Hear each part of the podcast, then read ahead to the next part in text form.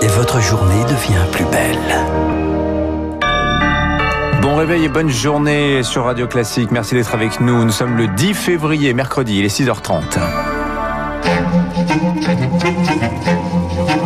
6h30, 7h30, la matinale de Radio Classique avec Dimitri Pavlenko. À la une, et on en parlait à l'instant justement, le nord de la France, Marc Bourreau, grelotte sous les flocons ce matin. Ah oui, 2 à 7 cm, voire 10-15 cm de neige en Bretagne. Un joli manteau blanc au réveil ce matin d'est en ouest et sérieuse pagaille en perspective. 300 poids lourds immobilisés euh, cette nuit sur une zone de stockage en Bretagne où le ramassage scolaire reste suspendu. Pas d'école, mais du distanciel également ce matin en Ile-de-France. La matinée s'annonce périlleuse aussi pour ceux qui se rendent au travail. Bonjour Augustin Lefebvre. Vous êtes porte-maillot à l'ouest de Paris, gare au dérapage et aux glissades sur la route. Bonjour Marc, bonjour à tous. Effectivement, les quelques voitures qui circulent ce matin avancent doucement et l'ambiance est inhabituellement euh, silencieuse alors que le couvre-feu est levé depuis une demi-heure. Sur la plupart des axes parisiens, la neige a tenu et pour cause, il fait actuellement moins 3 degrés, moins 7 ressentis. Les automobilistes euh, dérapent donc sur le le verglas comme les piétons, j'en ai fait l'expérience. La plateforme Citadin compte actuellement 31 km de bouchons, c'est autant que d'habitude. La préfecture de Paris avait pourtant appelé les franciliens à s'abstenir de prendre la route, à faire preuve d'une grande prudence pour ceux qui n'ont pas le choix. Par prévention, euh, des restrictions de circulation ont été instaurées. Les poids lourds de plus de 7 tonnes et demie restent au garage ce matin.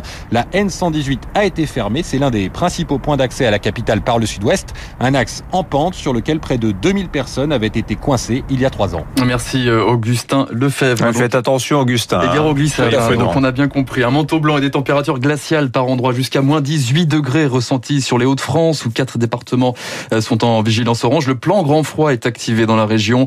Ouverture de places d'hébergement pour les plus précaires, notamment à Lille. Une mesure de bon sens mais qui montre ses limites selon Benaïssa El Hamdani. C'est le président de l'association euh, Lille de la Solidarité. Il organise des maraudes auprès des SDF. Nous-mêmes avons un logement, on peine à marcher dans la rue. On imagine bien la détresse qu'ont ces personnes qui peuvent dormir euh, dans un parc ou dans une voiture ou euh, dans un autre endroit. Sur euh, la métropole lilloise, le préfet a déjà fait des réquisitions d'hôtels. 177 places en plus de celles qui existent déjà. Reste maintenant à savoir quelle est l'issue après la période du grand froid pour les personnes qui vont être mises à l'abri. Tout au long de l'année, une personne ne doit pas passer une nuit à la rue. Un plan grand froid activé également à Paris. Quatre autres départements franciliens. 136 000 personnes peuvent être accueillies. Le dispositif pourrait monter en puissance dans les jours qui viennent. C'est dans cette atmosphère glaciale hein, qu'Emmanuel Macron abat ses cartes aujourd'hui sur le climat. le projet de loi climat et résilience arrive en Conseil des ministres. Logement, mobilité, alimentation, 65 articles et un objectif réduire de 40% les émissions de gaz à effet de serre d'ici 2030. Un texte à minima, un manque d'ambition tacle déjà ses adversaires après un an et demi de travaux. Plusieurs propositions de la Convention citoyenne sur le climat se sont retrouvées aux déplore Sylvain Burquier.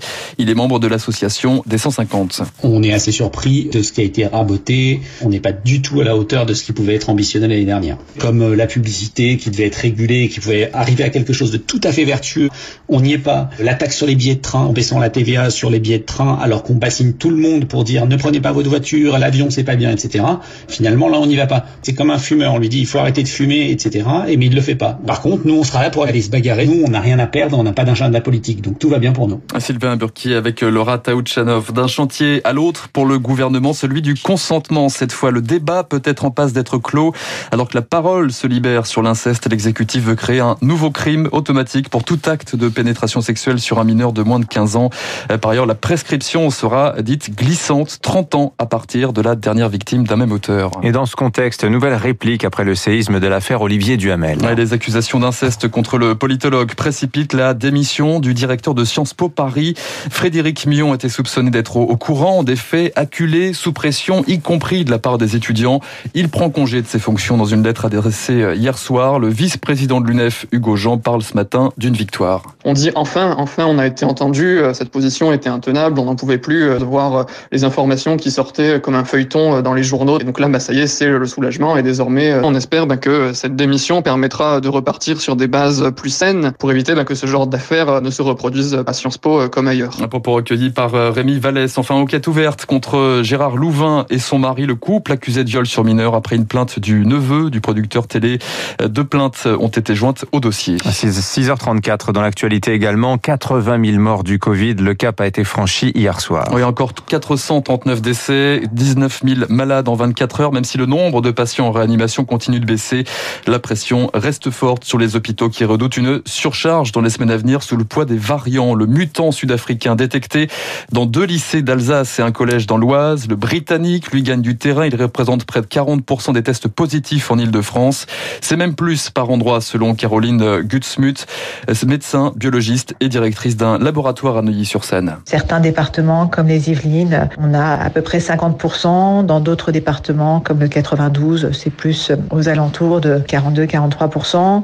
Les variants sud-africains et brésiliens doivent être aux alentours de 1 à 2% maximum. C'est tendu, mais c'est pas encore catastrophique. On n'insiste pas non plus à euh, une explosion du nombre de positifs. Hein. Le, pourcentage de positifs reste aux alentours de 7-8% en Ile-de-France. Et parmi les mesures pour faire face, les consignes qui se durcissent en maternelle, isolement de 7 jours pour les tout petits, pas de précision en revanche sur la nature des symptômes, une simple rhinite, une poussée de fièvre, un nez qui coule ne serait pas des signaux alarmants selon le ministère de l'Éducation.